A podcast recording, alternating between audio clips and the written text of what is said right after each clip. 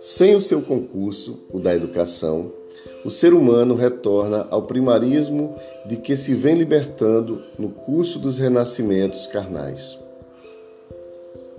Poderosa alavanca para o progresso espiritual, constitui-se o mais eficiente recurso moral para a edificação do ser humano. Confundida com a instrução, ainda não foi compreendida no sublime objetivo de que se faz mensageira. Acreditam alguns estudiosos que o ser humano é as suas heranças ancestrais que nenhuma educação consegue modificar.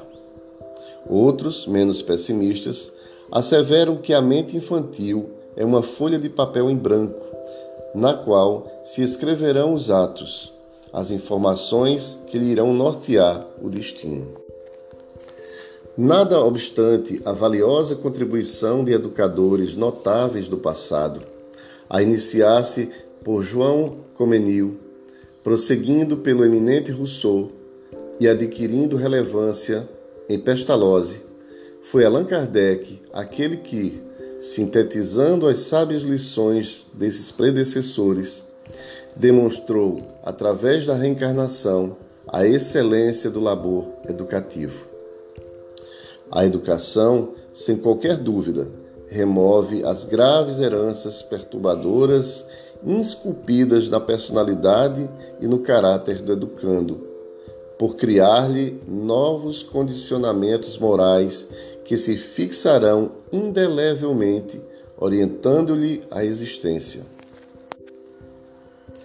As graves heranças morais que lhe assinalam existências passadas infelizes reeducam-se a pouco e pouco até estabelecerem-se novos hábitos de comportamento que se farão naturais em futuras existências.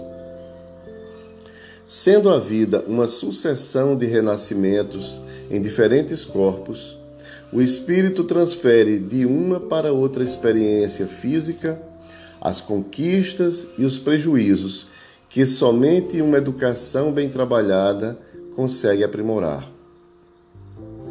Não tem razão, portanto, aqueles que negam os efeitos positivos da educação, por considerarem a vida apenas como uma vilegiatura carnal distante das incomparáveis possibilidades de repetição das existências orgânicas.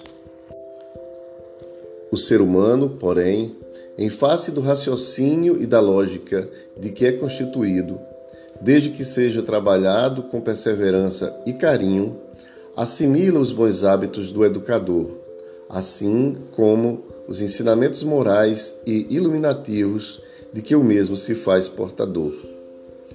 A educação do indivíduo dá início à transformação moral do grupo em que se movimenta, refletindo-se na sociedade como um todo.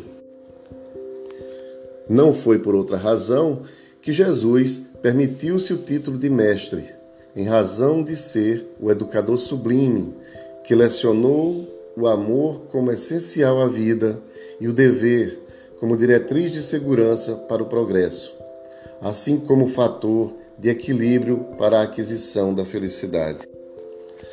Eleito para educar e iniciar a nova era, Allan Kardec fez-se igualmente professor, havendo ensinado por mais de 30 anos, antes de apresentar à humanidade a doutrina espírita. Por excelência, mensageira da educação integral e da vida. Do livro Libertação do Sofrimento.